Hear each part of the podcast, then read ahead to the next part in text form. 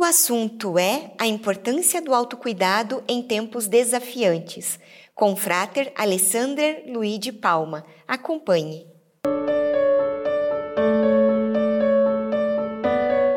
Frater, muito bem-vindo ao programa Presença e Harmonia. Muito obrigada por aceitar o nosso convite. Nossa, é uma enorme honra estar aqui com você, Vivian, com vocês assistindo. Muito obrigado pelo convite. Vamos conversar sobre autocuidado e como a gente pode se cuidar, como a gente pode acolher. Isso. Bom, Frater Alessandro, então pensando nesse sentido, centramento em tempos de desafios, por que, que é tão difícil? Então, né, a gente tem uma coisa, né, Vivian, que é, a gente se exige muito performance, né? Hoje em dia a gente olha muito para para render, né, para produzir, para criar, e, e, a gente vai meio que se deixando em segundo plano, né? É como aquela máquina lá lubrificada, enquanto está lubrificada, a gente está produzindo. Mas a gente tirou, como sociedade, né? A gente tirou muito o nosso olhar daquilo que nos nutre, daquilo que nos fortalece. A gente pensa na teoria, na, na teoria dos grupos, num, num olhar de psicoterapia somática, a gente fala que o lugar do adulto saudável, né, ele é um lugar que é baseado em cinco pilares, né, que vão formando um ciclo de alimentação, né, seria um ciclo de saúde. Né? A gente tem o primeiro princípio, e isso tem a ver com o desenvolvimento da criança. A gente começa com a nossa necessidade de segurança, né? segurança básica, um lugar no cérebro muito primitivo, né? um lugar que conhece tô seguro ou tô alerta, né? É, quando essa necessidade ela está regulada, a gente vai para o segundo passo, né? Que é um senso de suporte, um senso de, se a gente pensar também lá atrás no desenvolvimento da criança, quando a criança começa a fazer suas explorações, né, e ir para o mundo, e se tem alguém ali por ela, ela vai, né? Ela tem essa confiança. À medida que a gente se desenvolve nisso, a gente vai para um lugar é, de criatividade. Né? E às vezes essa criatividade é bem-vinda e às vezes não é. Se a criatividade é bem-vinda, a gente vai para um lugar de verdade, né? onde, a nossa, onde a gente consegue expressar aquilo que é mais profundo em nós mesmos.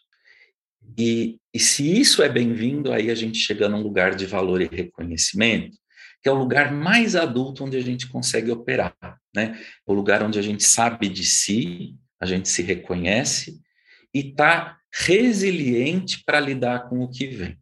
Então, num, num tempos desafiantes, o que, acontece? O primeiro pilar que vai embora é a segurança, né? Muitas vezes, né, a gente está saindo, graças a Deus, né, e a, a ciência, a boa ciência, a gente está saindo dessa situação que a gente entrou, né, como, como planeta, segurança foi embora. Né? De um dia para o outro, aquilo que a gente considerava certo, a gente precisou ir para dentro. Né? Literalmente, a gente foi chamado a ir para dentro de casa, que é o nosso feminino, que é o nosso sensível. Né? E aí, né? quantas vezes a nossa segurança ela é baseada no que a gente produz, né? Ela é baseada no dinheiro que a gente ganha, ela às vezes é baseada no feedback que a gente tem das pessoas próximas, né? E aí, em tempos desafiantes, se o pilar da segurança é, esmorece, a gente tende a perder a capacidade de ficar num lugar mais adulto, né? Nesse lugar mais sofisticado do cérebro, né? Mais aqui na frente, no córtex pré-frontal, do que lá atrás, no sistema, é, no sistema nervoso central é, simpático, né? onde a gente está lá naquele modo luta e fuga que a ordem ensina tanto a gente disso. Né? E amadurecer e adultecer. Como sair do ciclo de triangulação de vítimas, salvadores e perpetradores? Nossa, essa pergunta, essa pergunta a gente podia conversar semana inteira, né? É, isso é uma coisa da criança, né, Vivian? Se a gente for pensar, né, todos nós, a gente fala que a gente tem a nossa criança interior, né? É um pedaço do nosso, é um, é um pedaço da nossa construção. A gente tem ouvido muito, né? Esse termo se popularizou e as pessoas falam muito do aspecto da criança ferida. Mas eu queria primeiro registrar aqui que existe um aspecto dessa criança que é a criança que sobreviveu, é a criança curada, né? a criança que teve apoio, resiliência, às vezes precisou de, de apoio terapêutico, e que se manifesta na expressão de um adulto criativo, né? de um adulto aberto para a vida, para a pulsão da vida. Né? Então, o que, que acontece? Lá nessas relações básicas, né? lá atrás, se a gente for puxar a nossa história, a gente veio de famílias, né? E se a gente for pensar de gerações para trás, nós viemos de famílias que têm muitas histórias de traumas, né? É, a minha família de muitos imigrantes, gente que fugiu de guerra, né? Talvez os nossos, os nossos, nossa audiência aí possa possa se conectar, né? O que que a nossa ancestralidade conheceu?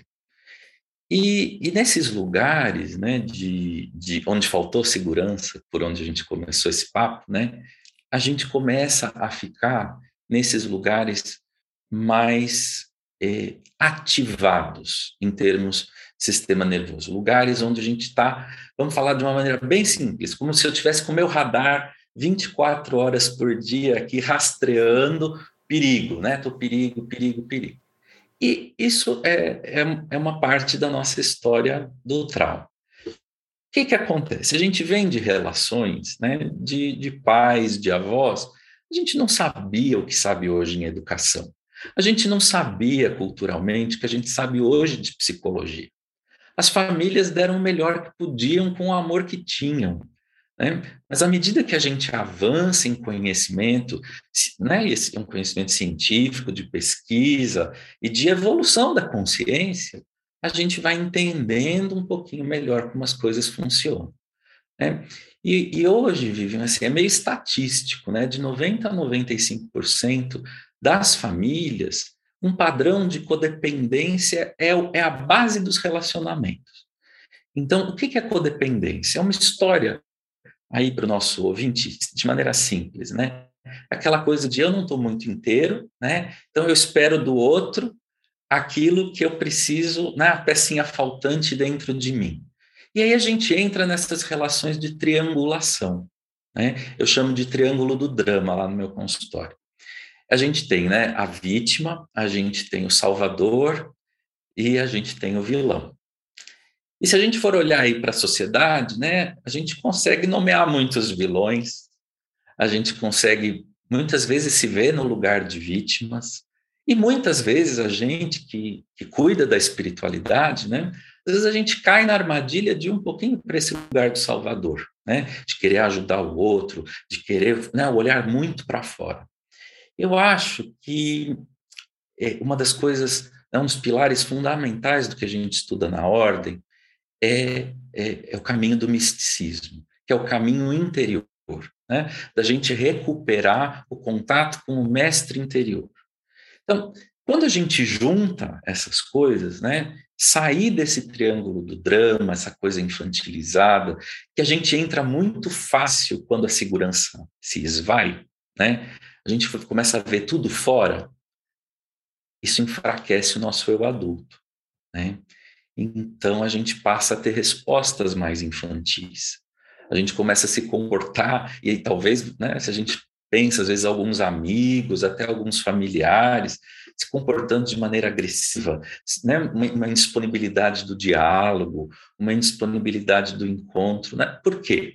Porque essas pessoas estão regredindo estão entrando nessa triangulação né, de vítima, de salvador e de vilão.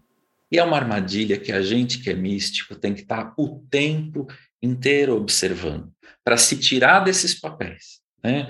para poder se relacionar com o outro né? sem estar nesse lugar é, de salvador, de vítima e de vilão.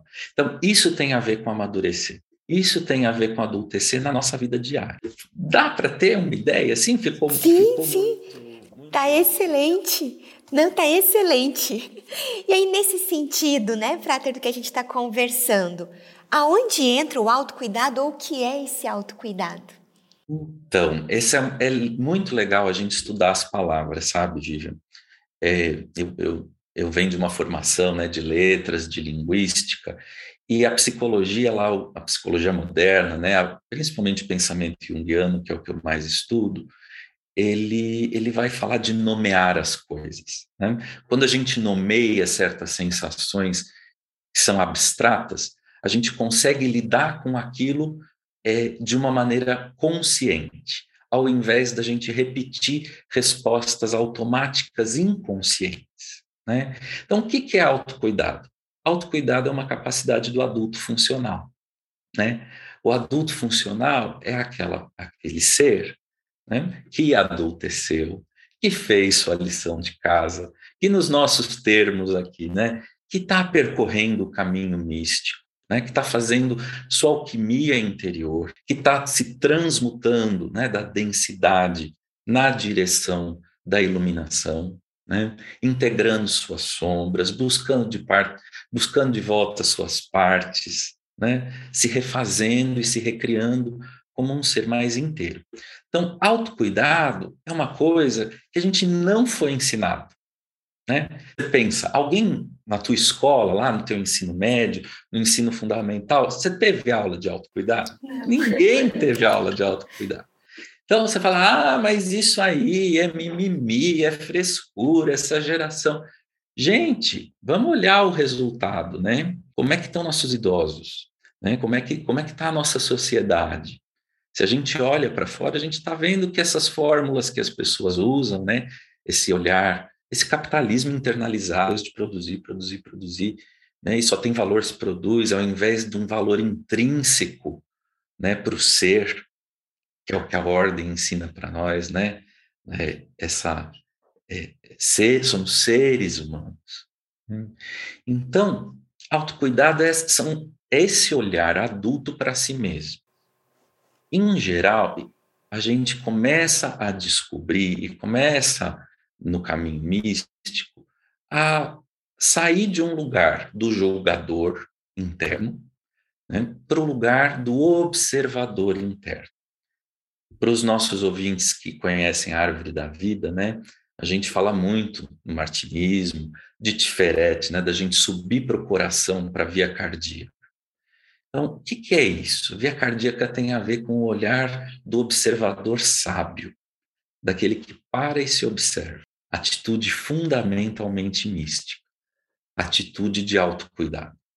Então, é, como a gente não aprendeu, a gente segue muitas vezes com vozes internalizadas. E a gente se trata como nos trataram lá atrás. Né?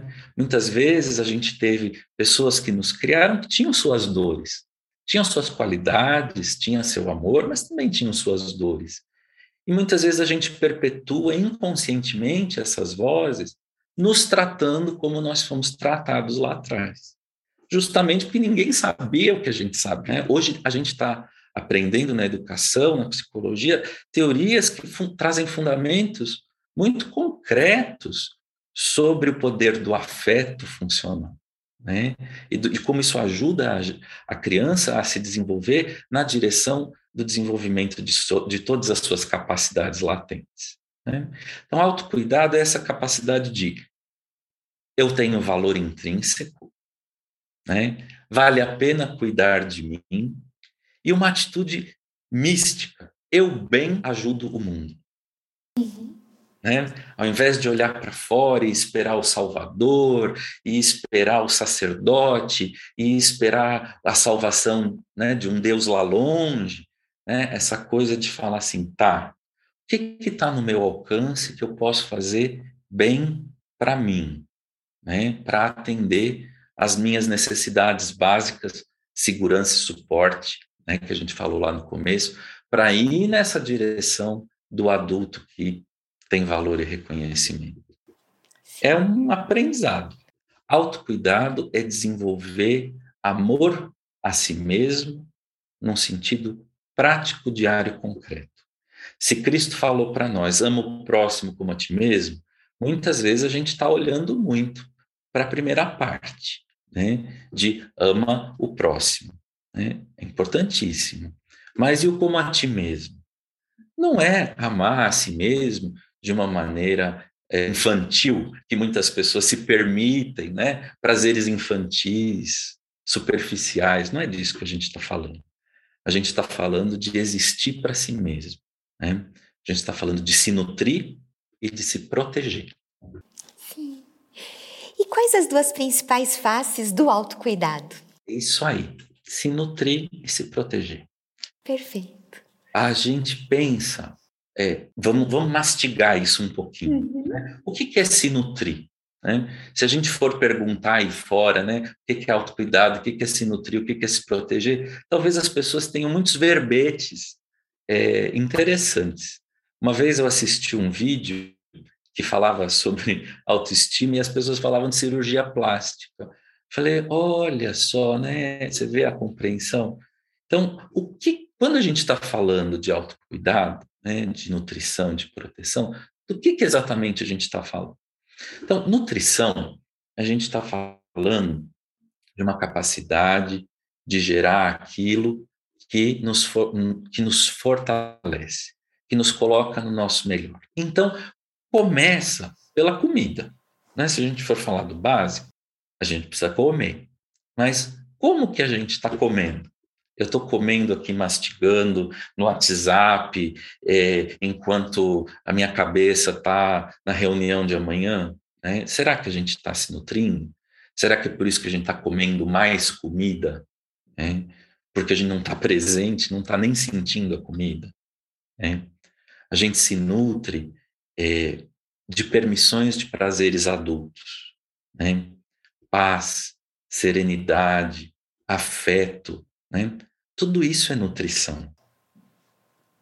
A gente é, ter relações nas quais é, a gente sente esse, essa mutualidade, né? essa onda que é o dar e o receber, essa coisa morna, gostosa de um relacionamento saudável. Né? Isso é nutrição.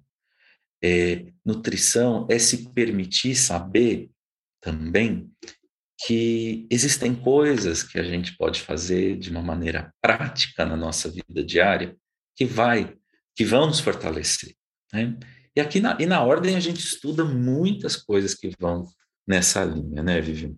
A gente pegar uma para começo de conversa, né? A gente fala de meditação. Hoje, se você for pensar em termos empresariais, é, existe já nos Estados Unidos e está vindo muito para o Brasil, para as empresas grandes, um olhar que eles vão chamar do mindfulness, né? que é um nome moderno, né?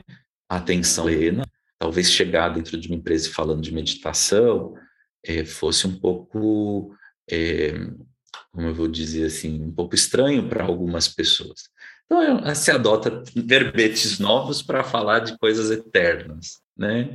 Então, se a gente for pensar em mindfulness, que são esses exercícios de atenção plena, no nosso primeiro dia de, de Ordem Rosa Cruz, nós estamos praticando isso. Né? A gente bateu na porta da loja, vai para uma meditação aberta, o que, que nós estamos fazendo? Atenção plena. Né? Na meditação Rosa Cruz, que a gente começa sentindo os pés, os dedos dos pés, e vai trazendo a nossa presença, a nossa consciência, vai encaixando no corpo. Né?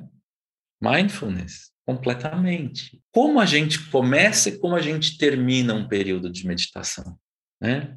É uma enorme nutrição, é uma enorme é, é, é um reforço da nossa energia vital. Né? Então, nutrição, aquilo que nos fortalece, né? Aquilo que que vem, se a gente for pensar, da Mãe Divina em nós, aquele olhar amoroso que vai é, que vai ter abertura para descobrir quais são as práticas, as rotinas, as coisas boas que a gente faz por si mesmo para poder ir para a vida de peito aberto. E proteção, né? Proteção não tem a ver com essa coisa do Pai divino, né? Esse arquétipo, né, do, do Pai celestial em nós, não lá fora, mas aqui dentro, né? Então, a minha capacidade de dizer não. Né? A gente vê muitas pessoas aí fora né, que associam o não com falta de amor. Então, em situações abusivas, né? Então, o não, muitas vezes, é um ato de amor. Dizer não para uma relação tóxica, dizer não para trabalhar 20 horas por dia, dizer não para abrir mão dos seus momentos de né, os seus momentos de estudo. É, a gente sabe, a ordem nos convida a meditar pelo menos, né, no começo, uma vez por semana. E aí? E as desculpas que a gente inventa e se distrai, né? Então, às vezes a gente precisa falar não, não, não, não, não. chegou uma mensagem urgente no WhatsApp, hum, respondo em uma hora, né? Isso é proteção, isso é limite, e limite é um ato de amor. Não ensinaram a gente isso, Vivian. Né? Ninguém aprendeu que limite pode ser um ato de amor. Então, quando a gente começa a dar um pouco de limite para aquilo que vem de fora, né? aquilo que não é funcional, não estou dizendo de falar não, vocês estão entendendo, né? Não é dizer não para tudo, sair, né? sair um, um, esbravador por aí, né? reclamão. Não é isso. Né? É o limite do não daquilo que me protege, daquilo que protege a minha sensibilidade. Né? Essa função aí é, de proteção é entender que se eu tenho né, um, sabe, borda, né? Quando a gente vai viajar para o exterior, né? A gente vai lá, pega o passaporte, tira o visto, né? E aí você vai lá, tem a entrevista, né? Quando você chega no país, o oficial pergunta quantos dias você vai ficar, né? Onde você vai ficar, o que você vai fazer? E é um pouco assim, sabe? O adulto, funcional. A gente pode escolher quem entra aqui dentro, por quanto tempo, por como, até onde, né? Tem pessoas que estão na nossa vida, com as quais a gente vai dizer bom dia, boa tarde, conversar do tempo, né? Tem, até na nossa família. Tem pessoas na vida que são íntimas, que compartilham o nosso caminho, né? Então, esse aprendizado, né, de saber se, se abrir com quem, com onde, quando, em qual circunstância, tudo isso tem a ver com proteção. Né? Se permitir parar e descansar tem a ver com proteção não, não se sentir é, inferior por ter necessidade de repouso. Gente, que loucura esse estilo de vida que né, produz, produz, produz e, e, e aí, né? Então, acho que é muito legal a gente estar tá falando de autocuidado, dessa, de, de ter essa abertura, esse olhar, e você aí em casa assistindo a gente, né? Começa a fazer listas. E quais são as coisas que me nutrem, né? E quais são limites amorosos que eu posso colocar para proteger a minha sensibilidade? Pode ser um caminho aí de começo de autocuidado. Com certeza. Faz, Faz todo sentido. E, Frater, nesse sentido, também qual que é a relação entre autocuidado e resiliência? Nossa, resiliência é uma palavra nova, né? Que talvez nem todo mundo conheça. Eu acho que ela devia ser ensinada assim no ensino fundamental e é uma palavra que a gente derivou da física, né? A física fala de resiliência como a capacidade é, da gente depois de passar por um estresse, né? Por uma borracha que você aperta, né? Ela retoma a forma, o contorno anterior dela. A gente pensar, sabe, uma bola que você quica no chão é a capacidade da bola quicar de volta. Em termos psicológicos, né, resiliência é a capacidade da gente ser maior do que aquilo que nos aconteceu. Né? A capacidade da gente estar tá tão de posse do nosso eu, falar assim, certo, é, isso vem de fora e me mobiliza, mas eu, eu vou me manter procurando voltar para o centro. Eu uso muito uma analogia no consultório que não sei se aí em Curitiba vocês chamam assim. Tem um boneco que chama João Bobo. Não sei se você já viu, né? Sim. Ele fica lá inchado, né? E você vai lá, você dá um tapa no João Bobo, ele faz ah! né? E aí ele vai, ele vai pendendo, ele vai pendulando até que ele volta para o centro. Né? Eu acho que essa é uma imagem legal de resiliência. Saber que as emoções, que as coisas, elas nos perpassam, elas nos atravessam, né? Mas que com, se nós temos autocuidado, se nós estamos nos nutrindo bem, nós estamos nos protegendo bem, nós vamos desenvolver essa capacidade de, seja lá o que acontece fora, nos impacta, sem dúvida, né? Se a gente olha esse momento do nosso país, o que aconteceu com a Covid, nos impacta enormemente. Ficar sentado dentro de casa, no sofá, chorando e deprimido, ajuda alguma coisa? Não.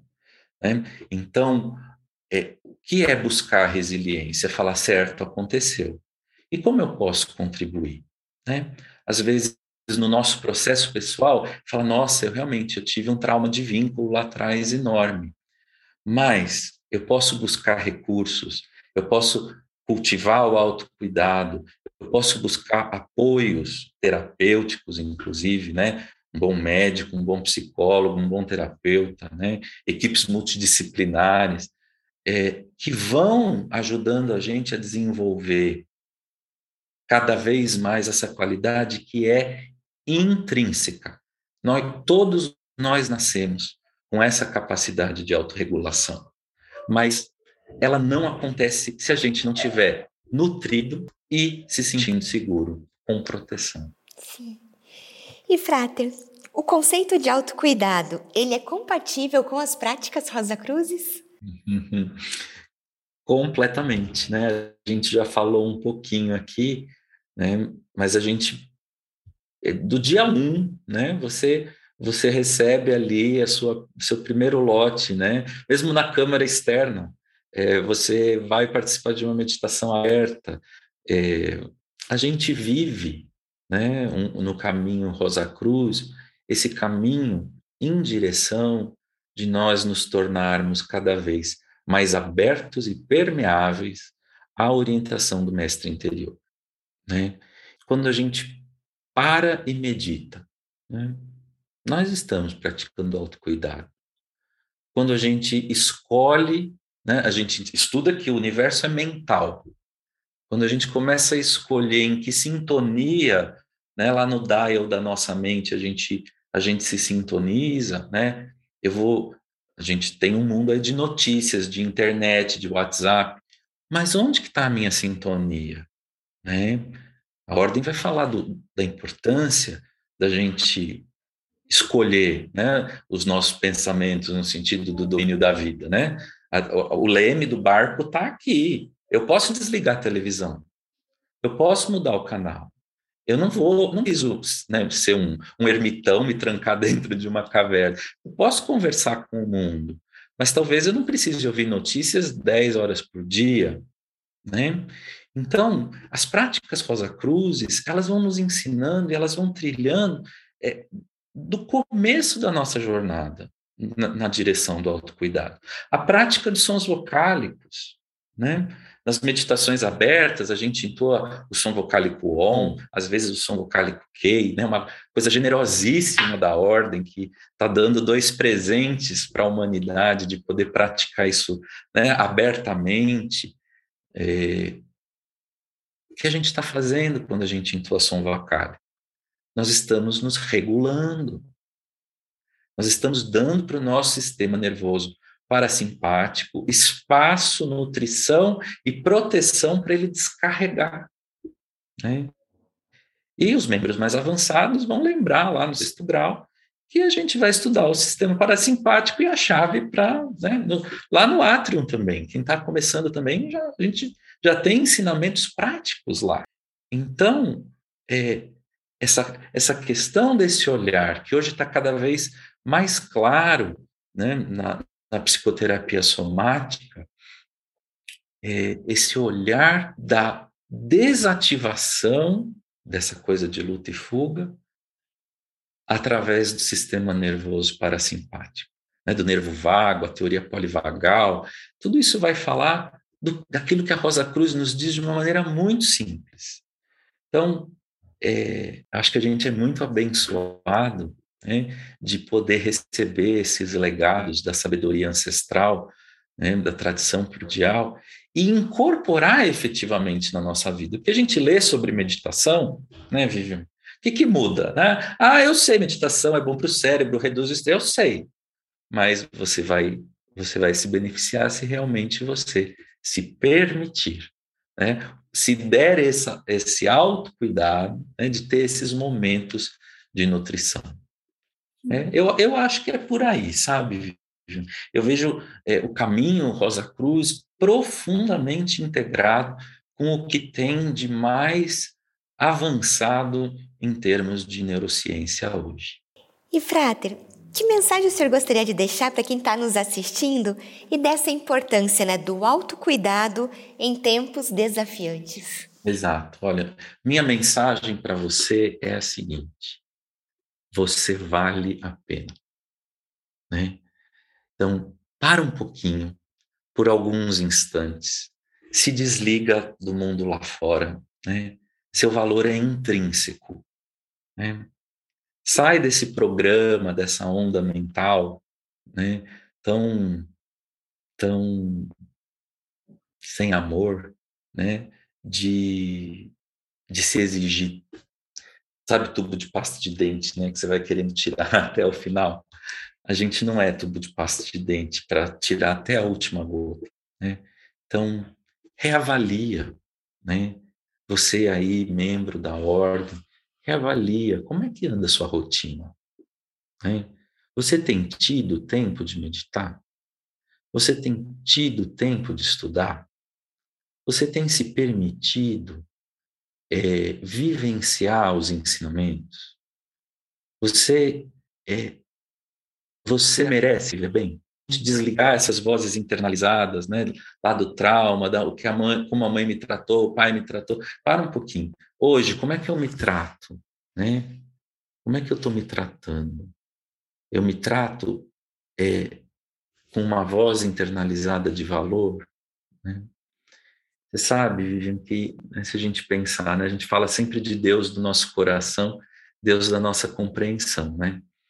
E, e o interessante é que lá no hebraico, né, o nome de Deus são quatro letras, duas letras masculinas e duas letras femininas.